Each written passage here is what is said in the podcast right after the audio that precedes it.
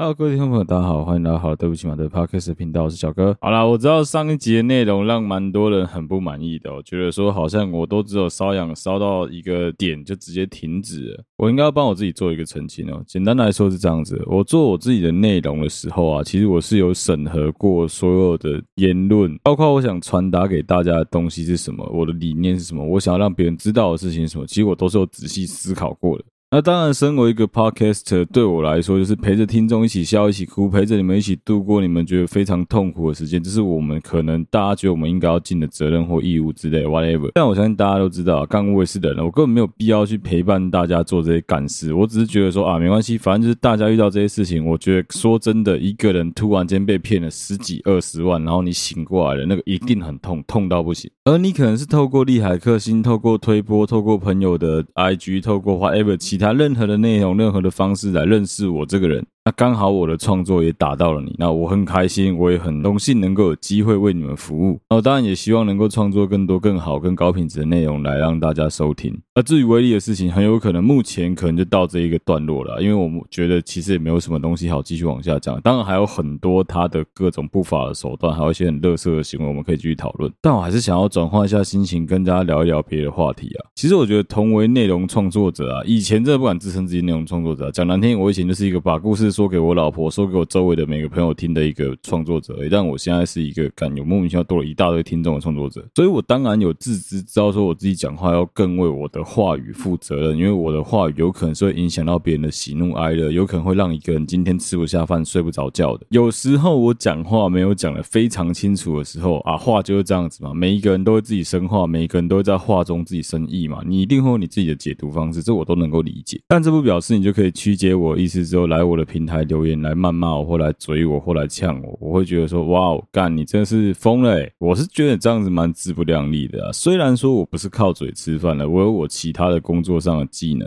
而且远比 Podcast 赚的多的多了。我的 Podcast 讲白了是赔进我的时间里面去做一些很 useless 的事情，然后最后可能得到 profit 也少到不行，基本上没什么钱啊，哪有什么钱啊？就看看最近接业配，看能不能稍微赚一点啊。我也不是什么业配婊子啊，我也没有什么业配都接啊，业配产品没有用过之前，我们也不可能会播啊。先讲业配的东西好了，不论你们之后听到任何我的业配产品，我都希望你们能够自己去判断一下这个东西到底合不合你用，到底适不适合你使用。千万不要因为说啊是小哥推荐的，小哥老婆有用过，小哥 team 的人有用过，所以我就觉得说这个东西应该会很适合我吧？没有这种事情，不管什么商品都一样，你应该都要有个观念是，你应该要先买小量回来用用看，不要因为说哦它大量很便宜就先买大量，那个是不对的观念啊。开头我还是忍不住了，我想要回复一下那些在我的 podcast Apple Podcast。底下留言追我那几个低能儿，你知道一般来说啊，你去一个面摊吃面，你在吃面的过程中，你可能有相当不好的体验，maybe 是清洁很不干净，maybe 是很油，maybe 是很不卫生。或者是这些东西都没有，纯粹只是你觉得它东西不合你胃口，你就不好吃。你有很多方式可以告诉那个店家、那个拥有者，譬如说你直接告诉他，但你怕被他揍的话，你可以可以留言，可以评论给他。但你直接给人家一星，我觉得非常非常低能。当然那是你个人的自由，我也管不了你。我也是一个多标仔啊，我也是一个讲话常会不负责任的人，很正常。在我朋友圈里面也是这样子啊。我的 podcast 我知道我现在必须要负责任，所以我不会再像以前这样子干随便乱放话。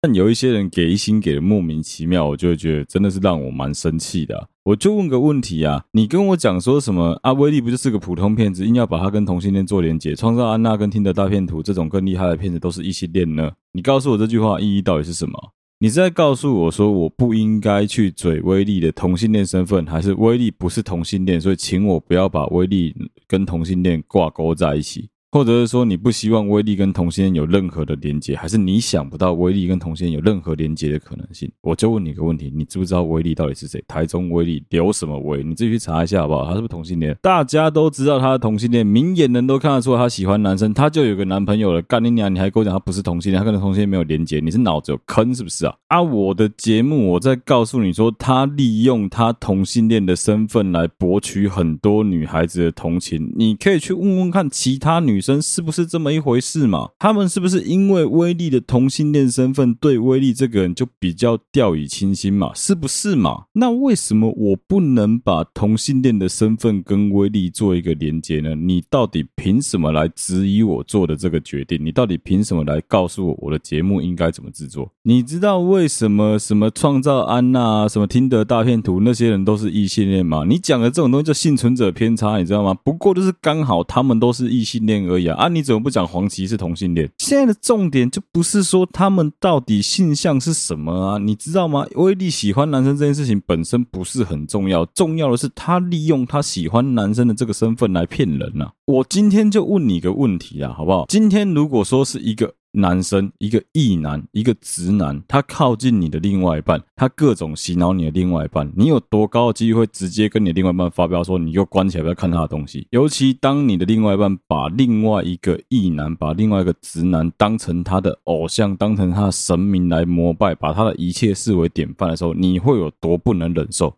对吧？那你再换一个角度想啊，今天那个对象变成一个同性恋，而你身为一个臭直男，身为一个异男，你敢嘴同性恋吗？以现在这个世道，谁他妈敢嘴同性恋？我不过是讲同性恋的这个议题，我不过是告诉你，威力是同性恋，他利用同性恋的身份来做这些偷鸡摸狗、肮脏的行为而已。你就用你那跟米粒一样大的小脑袋，突然间一个撇刀就送我一颗一星，然后把我搞这么毛，妈嘴你嘴了三分钟，你觉得很爽吗？还是你就是欠呛，你就是欠嘴，那没关系，你多留言吧，反正你们的留言只要让我看了不爽，我有机会一定抓起来就是鞭一顿啊。我这辈子最恨的就是那些躲在键盘后面酸别人身材、酸别人脸蛋、酸别人外貌、酸别人性别认同取向那低能儿。你知道，当每次 IG 在那边嘴小，在那边骂人，在那边嘴我的时候，我只要去看一下我的三号方舟，干我的那个温床，每个人皇城一片祥和，通通在问说，哎、这个女优是谁？哎、那个人身材还好，谢谢大大，好人一生平安。我就觉得妈的好舒服哦，原来网络世界可以这么和平，原来人可以祝别人好人一生平安，原来人可以不用跟别人讲说祝你去上厕所没有卫生纸啊，在网络上留言，在网络上留下任何的东西，都是会有足。机的详情，请见以前的节目，我们也已经探讨过网络主机的问题。我知道太久，应该绝大多数的听众都没有办法回去拉之前内容来听了。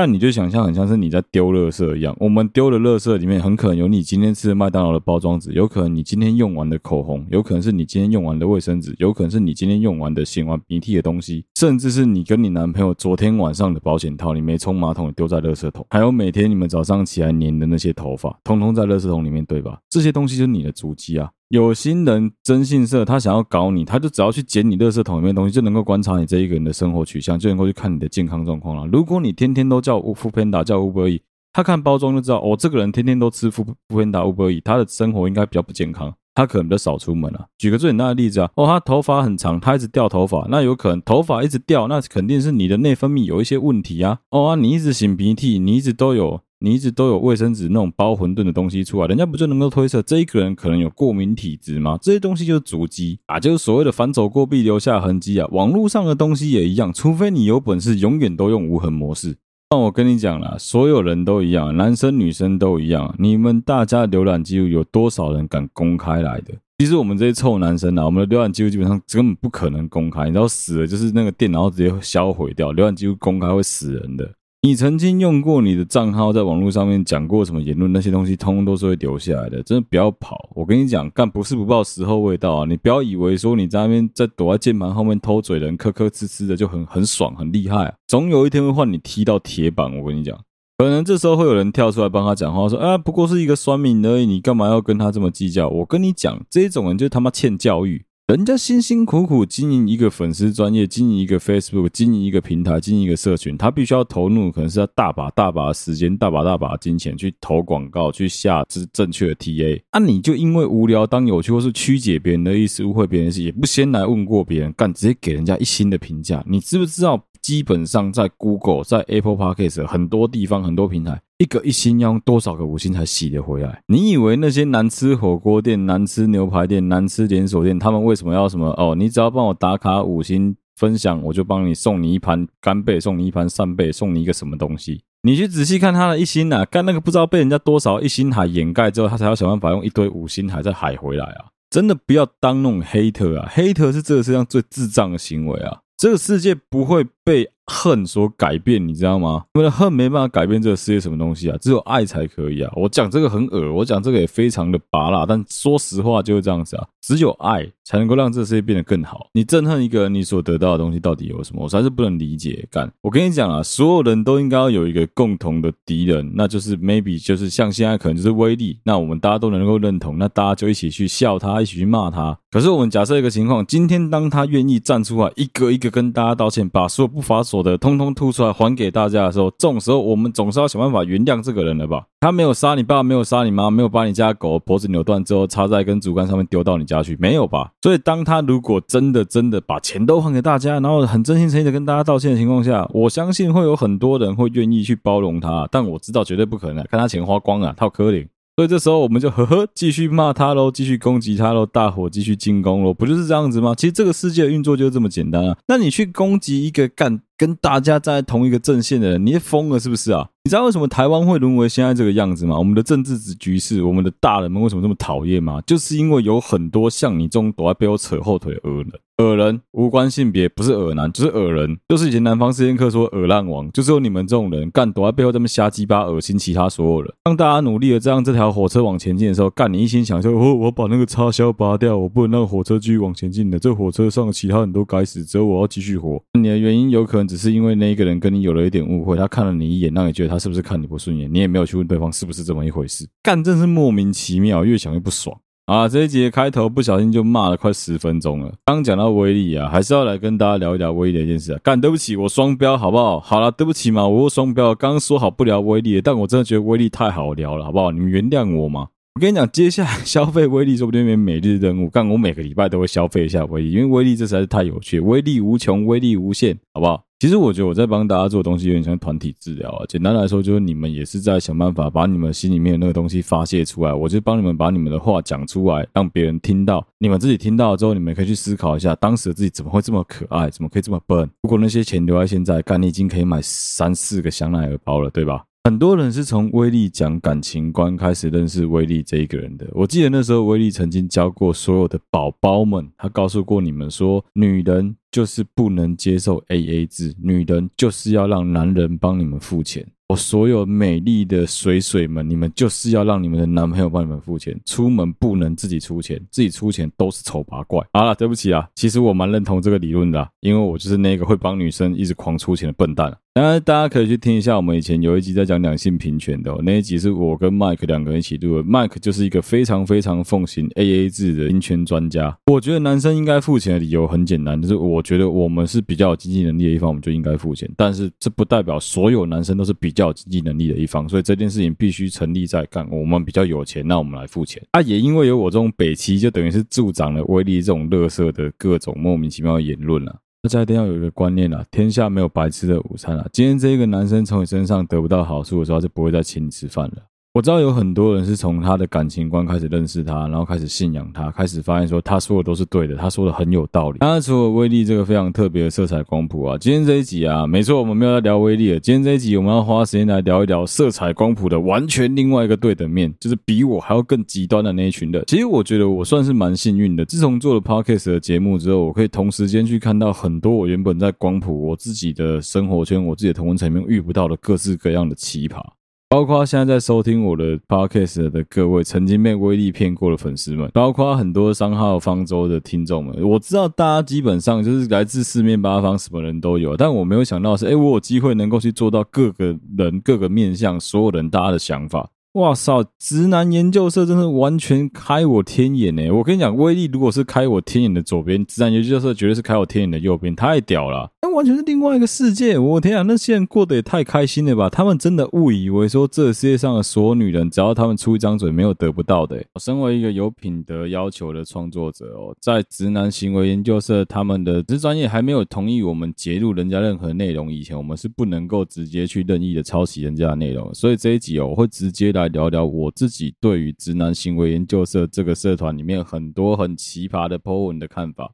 如果说没有什么意外的话，应该是前一集或是下一集，我们会邀请 Mike 来跟我们一起闲聊一些关于直男行为研究社里面的发文啊，因为这里面实在是有太多有趣的东西可以讨论了。其实我是有想过，在取得人家授权之后，我想要来做一个类似像导读的节目，我希望是能够跟听众有更多互动啊。我希望大家都能够打开手机来翻翻 Instagram，来一起看着这个直男行为研究社的各个奇葩的文章，挑几个精华的，大家一起来聊一聊，我来评判一下，以我的角度来。告诉大家说，哎，这些直男怎么会有这样子的行为？好，首先要先让大家有一个观念哦，就是有很多人都有发现说，直男行为研究社里面那些男生讲话的方式，跟他们的语态，还有他们表达自信的那种行为，是有一点点接近之前有蛮多人在讨论的 PUA 的东西。我相信有很多女听众是没有听过 PUA 啊、红药丸啊相关的理论的。我就简单跟大家讲一下我所知的这些理论的论述是什么东西。老实说，我对于这些东西的了解。没有很深，但是因为我周围有一个有在研究这些东西的朋友，就是 Mike，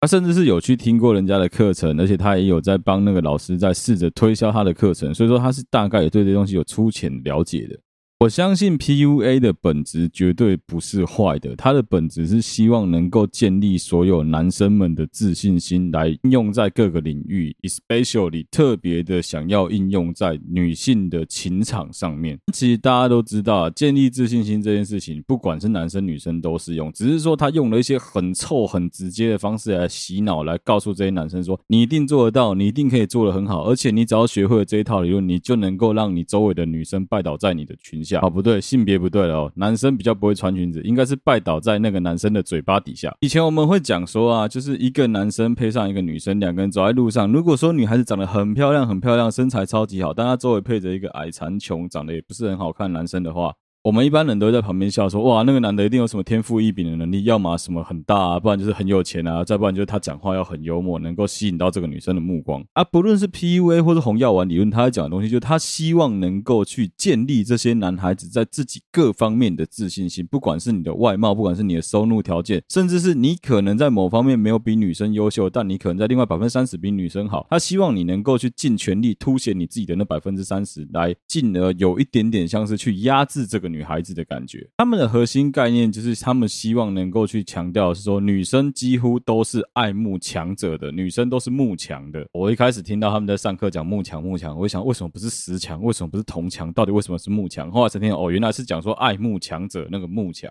只是说现在市面上很多在贩卖红药丸跟 PUA 课程，走到最后变得很极端，是他们希望能够做到，因为要你要快速见效嘛，所以他们就会去教导他们的学员做出很多很极端的方式，最普遍的。做法就是他们想要强调自己是强者，他们想要 show off，他们想要去炫耀自己很厉害、很屌的那一面，借机去打压女孩子，去把女孩子压在地上摩擦。这一些理论家们，他们认为只要透过这样子的过程，女孩子都是喜欢强者的，那这样子他们就会来依附在你的身边啊。我想我也不用多解释了吧？应该各位听众都听得出来，这一套理论其实充满了很多很有趣的破绽，跟很多可以讨论的空间吧。如果这个世界有这么单纯的话，每个男生看到女生都操你妈逼过来，对不对？衣服脱掉，这样就搞定了。怎么可能？哪个女生这么笨？的确，以前我也曾经有看过有人把 PUA 发挥到非常非常极致，而且那个年代其实根本就没有 PUA，根本就没有红药丸这个理论。所以我只能说，那个真的是一种天赋，那个真的是极少数、极少数人才办得到的事情，就很像不是所有人都办法倒立，然后还能够做伏地挺身一样，那个真的太难了啦。我这边可以说一个故事哦，先跳开来直男行为研究的时候，这边可以先说一个故事。以前我读读大学的时候，曾经遇过一个学长，在我们大一迎新茶会的时候，他跑来跟我装熟，他就说：“哎，你是不是也是那个大学附近的人？”我说：“对啊，对啊，对啊。”然后他就讲说：“哎，那你知不知道你们附近有一间学校里面有个长得漂亮的女生，现在在读我们系？”我心里面想说：“妈的，我一直都是在。”台北留学读三年高中的我，怎么可能会知道我那个大学附近的人？妈的，什么什么很漂亮的校花，什么来读我们系，关我屁事啊！我忘记形容那个来跟我搭话的学长长什么样子，他长得就像是一只短毛的红毛猩猩。你看着他，你就会有一种错觉，是如果你给他一根香蕉，他就会开始呼。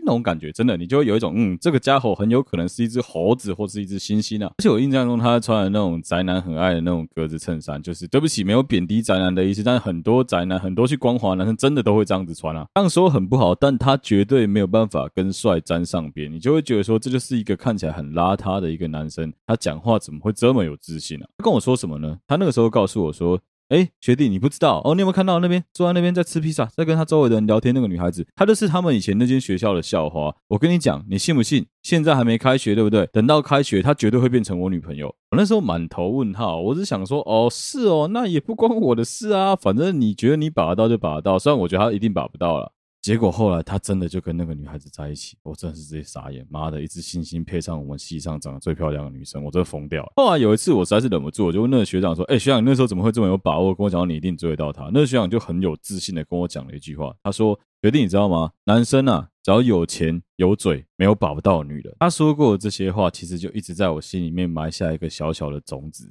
其实没，我觉得到现在是真的有发芽了。但还有从那之后就一直在检讨自己的谈吐，你知道吗？一直在注意自己讲话的方式，一直在想办法不要这么的北蓝，要想办法幽默一点，不要让女生那么讨厌你。其实他的理论就很红药丸，很 PUA 啊，他就是一个非常强的人啊，他就是一个家里很有钱，然后好像表现自己很厉害的一个家伙，但其实长得真是其貌不扬啊。你知道直男行为研究社真正的问题出在哪吗？直男行为研究社这些发文的男孩子们，他们真正的问题出在于，其实他们已经领先很多很奇怪的男生第一步了。就是他们成功的要到女孩子的联系方式，都已经跟这个女生搭上线在聊天了，甚至有很多人都已经跟女孩子聊天聊到女孩子愿意跟你出去约会两次三次的结果，自己都不好好把握，拿石头砸爆自己的脚，我真的疯掉欸。不过这边也要帮直男行为研究社纠正一件事情，这是我自己个人的看法，我不觉得一定是对的，但我就是只是觉得说啊，好像真的是这么一回事。直男行为啊，应该这样子讲，就是很多人想象中的直男行为，应该不是他们的这个发发文，他们的言论。其实我想象中的直男行为更接近的是有点像说，哎，男生第一次带你去约会的时候，居然挑了抢救雷恩大兵、黑鹰计划这种战争片带你去约会，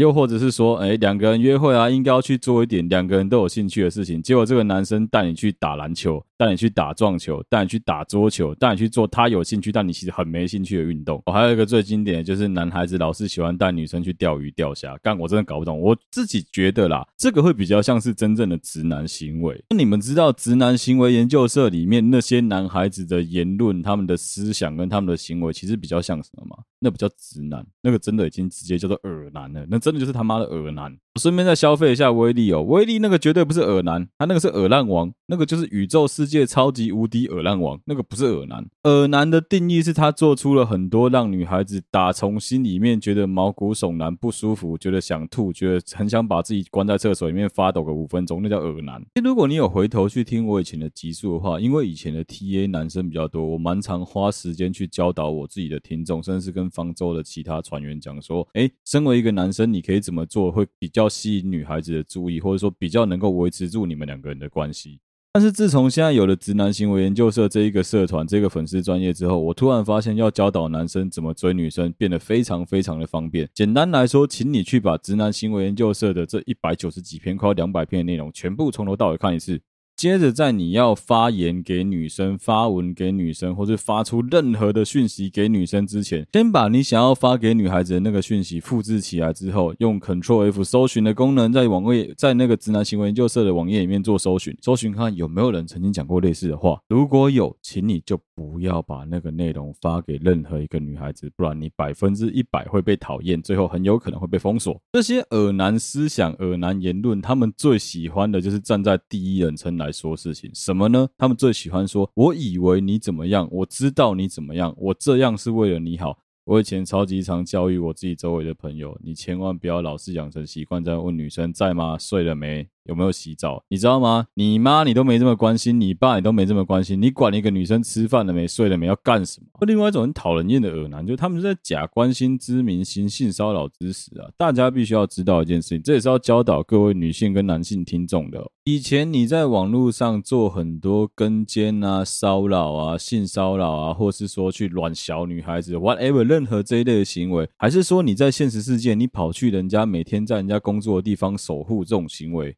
除非说要让对方觉得真的身心非常不舒服了，你才有可能用性骚扰来办理。而且只要没有同居关系，都没有办法去申请保护令，对吧？不好意思哦，现在跟踪骚扰法通过了哦，你想要在那边搞这一套的哦，自己小心一点哦，该吃牢饭的会一定送你去吃牢饭啊。不管你是用任何的监视啊、偷偷观察啊、盯梢啊、传讯息啊，只要让对方觉得足够的构成他身心灵的伤害，有点让他恐惧的，他就可以告你。不用紧张啊，我们的法院对于这方面基本上算是蛮有脑子的啊。在审阅的过程，在审讯的过程中，你是秘密在被调查，他是没有办法让你跟加害人两个人一起见面，所以你比较不用担心说到法院去，你还要去看到那个恶烂人，你还要去看到那个恶男，他在那边嘻嘻哈哈的。就不用，绝对不会有这个问题。台湾在这方面已经算是比较进步，在这边是很认真的提醒所有的听众，该告就告，真的不要害怕麻烦。我跟大家讲一个很垃圾的小撇步，但真的很好用。如果你今天提告了之后啊，不只可以告刑事，你还可以顺便提出民事的精神损害赔偿。你知道，其实这样算一算，你可以拿到可能是你的薪水两三个月的薪水的钱。有些人会讲说：“哎呀，小哥，你不要乱交啦，那个不一定有办法拿到。”我跟你讲，最有趣的就是这个不一定。你知道那些会在网络上面乱传屌照的笨蛋啊，因为绝大部分人都没有什么真正的法律常识，所以说其实你要反过来敲他们超级容易。你就直接要他写明的，就是请他给你一个和解金，不和解就告他脱裤子。我跟你讲，绝大部分的这些白烂都会乖乖的跟你和解。开什么玩笑？他都让我们身心灵受创，我们都看到他那个小小的举落在你面前晃来晃去的，你至少会恶心个一个礼拜吧？拿一点钱来当做慰藉，我觉得不算过分吧？你都已经精神上受到羞辱了，还不拿一点实际上的赔偿回来，那最后倒霉的还是你自己啊！你觉得恶心就是恶心一辈子啊，何必呢？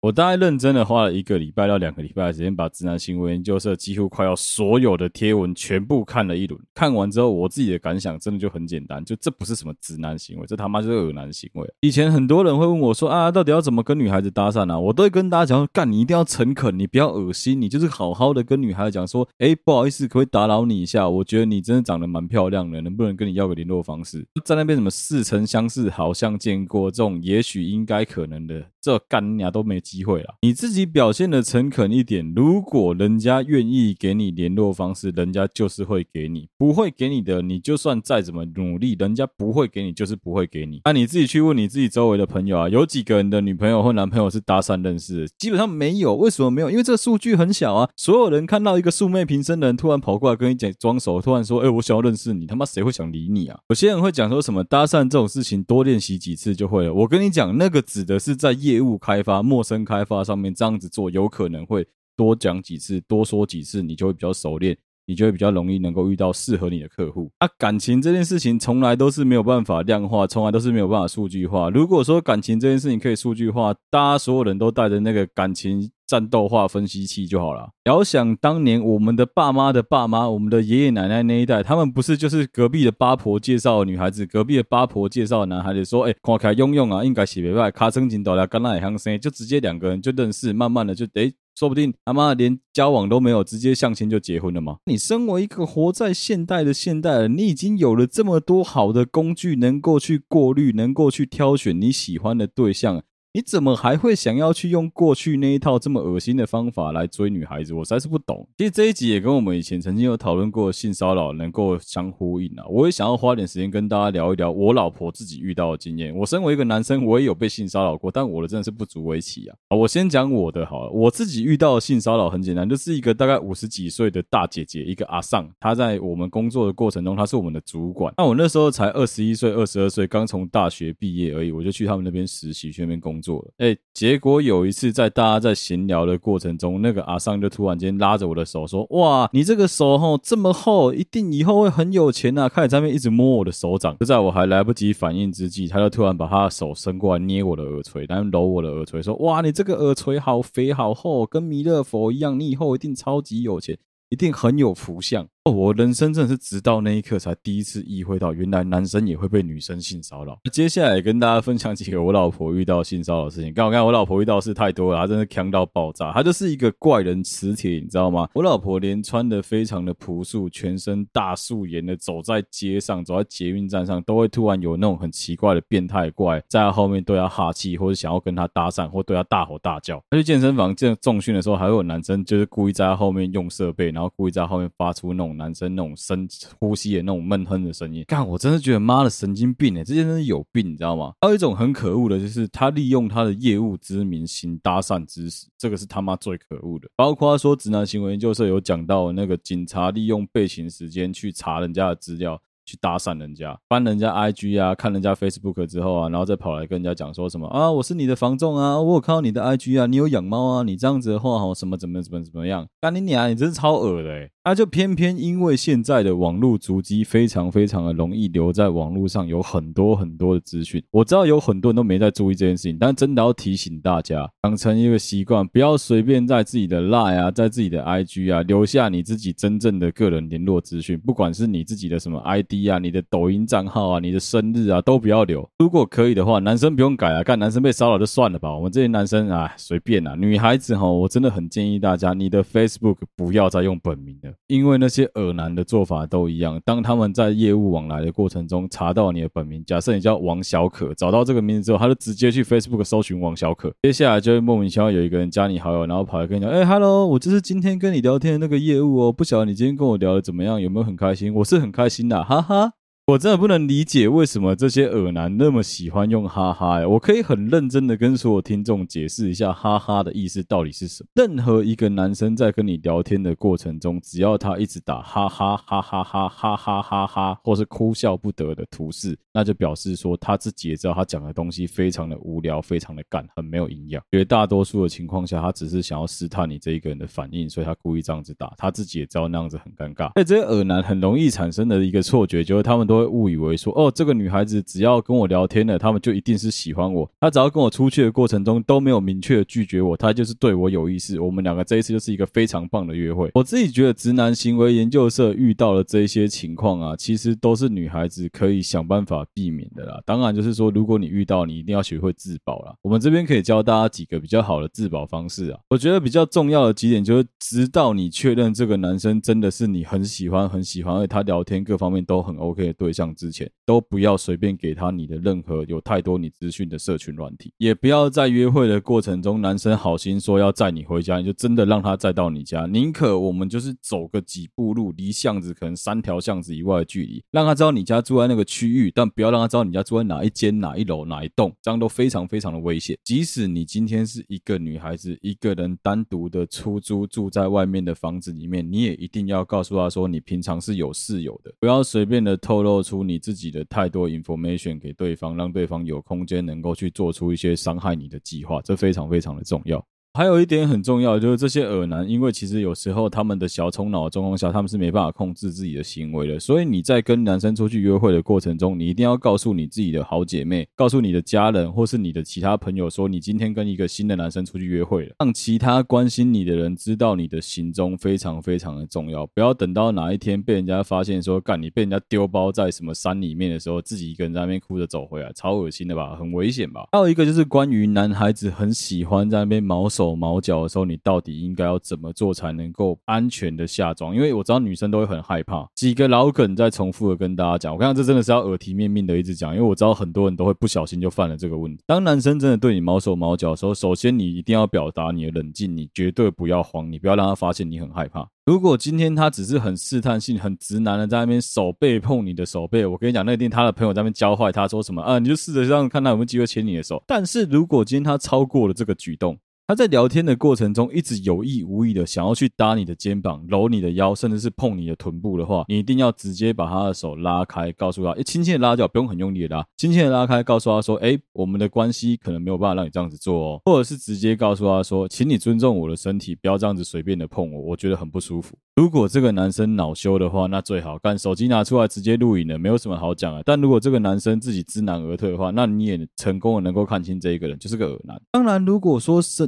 升级了冲突，这一切变得很难以掌控、难以控制的情况下，不要犹豫，就是跑就对了，就是逃，就是 screaming，就是开始尖叫、开始呼救。我相信现在会有一派的低能儿误以为说，强尼戴普告赢了安博赫德之后，男孩子就有免死金牌。我跟你讲，在台湾不可能有这种事情，你们不用担心。基本上我不知道台湾人究竟是不是慕强的，但我知道所有台湾人都会同情弱者。这边也讲到很重要一点啊，你们两个人在约会的过程中，如果他把你一直往那种很暗的巷子带，他把你往那种很阴暗的地方走，或是去一些很偏僻的地方，你一定要严正的拒绝他。又或者是你可以装傻，假设说你们现在逛夜市的过程，哦，我举个例子，你在台中逢甲，你在逛夜市的过程中，他一直往旁边比较偏的那几条巷子走，有个比较简单的做法。你就跟他说，你想吃臭薯条，你想要吃明伦蛋饼，你想要吃那些就在大马路上的店家，你就拉着他往那些地方走。你甚至可以直接去拉着他，告诉他我就是要去这个地方。很多男生在约会的过程中会习惯的带女孩子去那些他们很熟悉的地方。我这边也要就奉劝各位女孩子，你们也一定要养成一个习惯，是男生带去约会的地方，一定要是你比较熟悉的地方，至少要去过，有印象或记得那附近有什么比较大的地标。因为这样子的话，即使你迷路了，你还可以问人家说麦当劳在哪个方向，明伦蛋饼在哪个方向，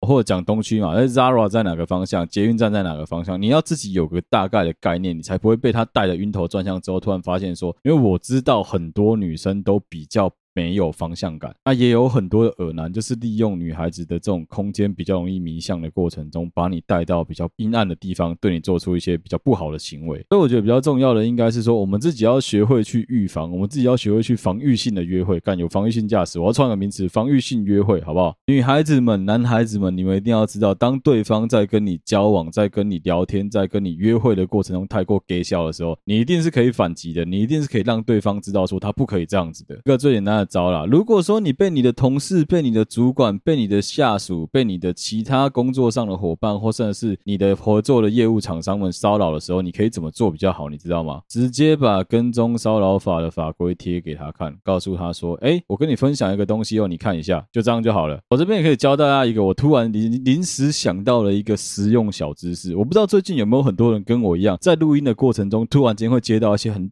北南的什么贷款电话、什么银行调查、投资理财啦。这个时候有一个方法，就跟我们在对付那些恶男贴跟踪骚扰法给他一样的方法，你就直接问他说：“哎，请问你是哪一间银行的？”先假装你有兴趣，接下来你只要做一件事就好，你只要告诉他说：“哎，我知道你们都有录音，麻烦你帮我从你们的客户的资料里面删除掉。在这之前，记得先问他姓什么，记得先问他姓什么。假设他叫王，哎，王先生吗？哎，不好意思哦，那个我对你们东西是很有兴趣啊，但是麻烦你先帮我从你们的客户资料里面删掉。我有兴趣的话，自己会找你们银行谈。我跟你讲，屡试不爽，我试过之后，大概一个月没有再任何这种垃圾电话打给我，而且他在接到你这种电话，一听到你这样子讲之后，他直接把电话挂掉，他会怕你怕的要死。知道为什么要把反跟踪骚扰法贴给他看吗？其实他只要看下法条就知道，有稍微读得懂中文的人，even 他是外国人，妈，你叫他稍微看一下 Google 翻译，他也应该知道，跟踪骚扰法里面非常清楚的写到哪些行为就是可以告。有些人会讲说什么啊？台湾法律就是保护看得懂法律的人啊，没错，所以我们一定要学会勉强看得懂、听得懂，知道法律在做什么，在说什么。给大家的一个很重要的观念就是不不要姑息养奸，你不要觉得说这个东西啊没什么啦，反正过去了就算了。很多的骚扰犯，很多的跟奸犯，很多会对别人做出这种强制猥亵行为的人。他们就是在享受那一个狩猎过程中的侥幸心态，因为反正之前的人都会放过我，我相信这一次应该也不例外吧，说不定下一次我就能够得手了啊！回过头来可以再聊一聊刚刚前面讲到的红药丸跟 PUA 的理论啊。简单来说，这一些人其实我说真的，他们想要做的事情就是想要趁机贬低女生而已啊。他们在做的行为就是在贬低所有女孩在市场上能够有的价值，来拉高男生在市场上的价值。这些家伙最常惯用的伎俩就是他们会喜喜欢去攻击你的外表，攻击你的身材，攻击你的年纪，他们会故意去压低这些你在短期内很难改变或是无法改变的东西，在你产生自我怀疑的过程中，再趁机洗脑你，告诉你说：“你看，那你就挑我就好啦，我就是一个很好的对象啊！你看，我都不会嫌弃你。”我常常告诉我自己的朋友、我的听众一个观念，你知道吗？今天如果这个男生、这个女生真的在市场上这么炙手可热，他根本没有必要来玩交友软体。一定要认真的告诉你自己一个观念，就是他只要来玩交友软体，一定表示他在感情上面有哪一块出了一点问题，他才会跟前一段感情做结束，不是吗？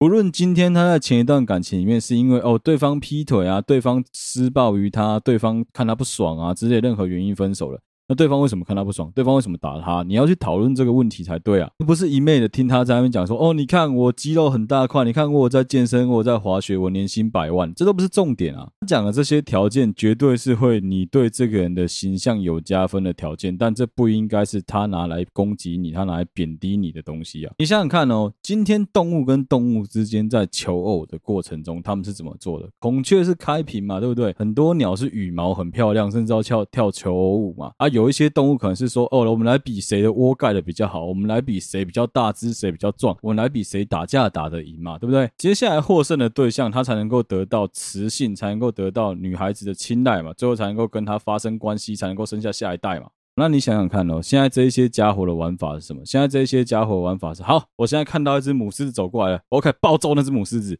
揍他一顿之后，我再上他，我再直接跟他发生关系，搞他，这有道理吗？这些人的所作所为是完全的违反大自然的规则的，不会有任何一个动物在求偶的过程中是透过暴力胁迫去贬他的异性对象。去压低他的异性对象来成来告诉大家说，哦，你看我很壮，我很厉害，我有大鸡鸡，我非常的有我自己的能力。你们看我肌肉多大块？你们看我有办法把所有母狮打趴之后再跟他们交配？有这种事吗？不可能吧？他们讲对了一件事情，所有的动物的天性都是慕强的，那个指的是你表现出你很厉害的那一面，而不是透过把对方打倒、把对方击败来让显得你自己很厉害。你的这个表现自己很勇猛、很勇敢、很。强壮的一面应该是跟你的同性做竞争之后的结果。我没有花大钱去上那些 PUA 红药丸的课程，我没有去上过他的搭讪课程，我没有去试着搭讪过女生，利用他的方式，所以我没办法告诉你成功几率有多少，没办法告诉你怎么样的情况下会失败，这些我都没有数据。可是我可以很负责任的告诉你，如果说要用这些方式才能够追到女生的话，那也太痛苦了吧？花个二十万、三十万去买那个课程，你怎么不干脆去整形就好了？我认真哦，你怎么干脆去整形就好？你怎么干脆抽脂就好，你怎么不干脆花钱去买一些好看的衣服就好了？你花了那些钱，你都可以走进理发店去请那个理发师说：“我给你两万块，你帮我把设计一个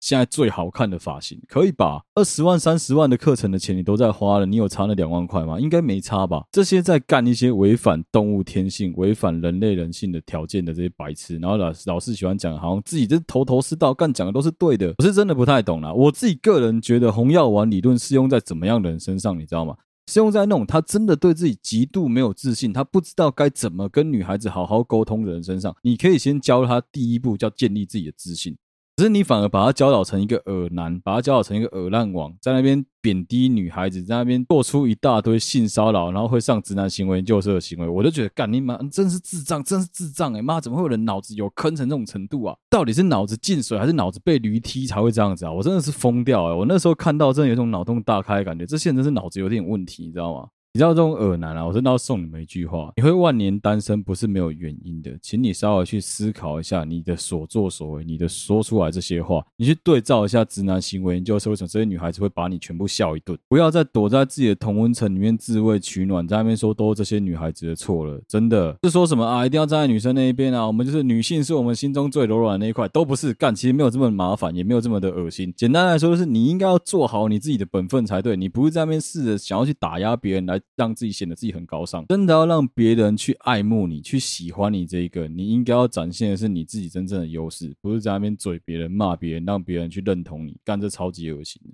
啊，这就是这一集端关于我自己个人对于直男行为研究社 （A.K.A. 我觉得的耳男思想研究社）的看法。也许之后在直男行为研究社他们的作者那个团长他同意了，社长同意了之后，我们可能会做一集导读的内容，但也说不定不会做，不知道。人家可能有人家的顾虑啊，你不要去骚扰人家，说什么呃，让小哥做啊，让小哥做啊，不用干。我跟你讲，人家不想让我们做，一定有人家的顾虑。可能那些人不想曝光这些东西，好不好？拿人家的素材来做，是我们要感谢人家，拜托。哎，我是躺着做，我直接拿素材来在那边一直嘴，这很不好，好不好？好，这一集的内容就到这边了，谢谢大家收听。好，对不起，我的 Podcast 的频道。如果你喜欢我们的节目的话，欢迎你到我们的 Facebook 粉丝团或是 Instagram 上面去按赞追踪，有任何最新消息都会在上面发布。如果你对我们的节目有任何的批评指教，都欢迎你留言给我们或私讯我们的小盒子，小帮手们看到都会帮忙回。有时候是我本人回，有时候是小帮手们会帮忙回复。现在开始在跟一些厂商洽谈叶配，没有想到有一天我也能够有机会跟厂商谈叶配，真是吓死我了。到如果有听到叶配的那个 podcast，我们再跟大家聊一聊我自己对叶配的一些心得好了。谢谢大家收听好，对不起嘛的 Podcast 的频道，我是小哥，我们下集再见啦，拜拜。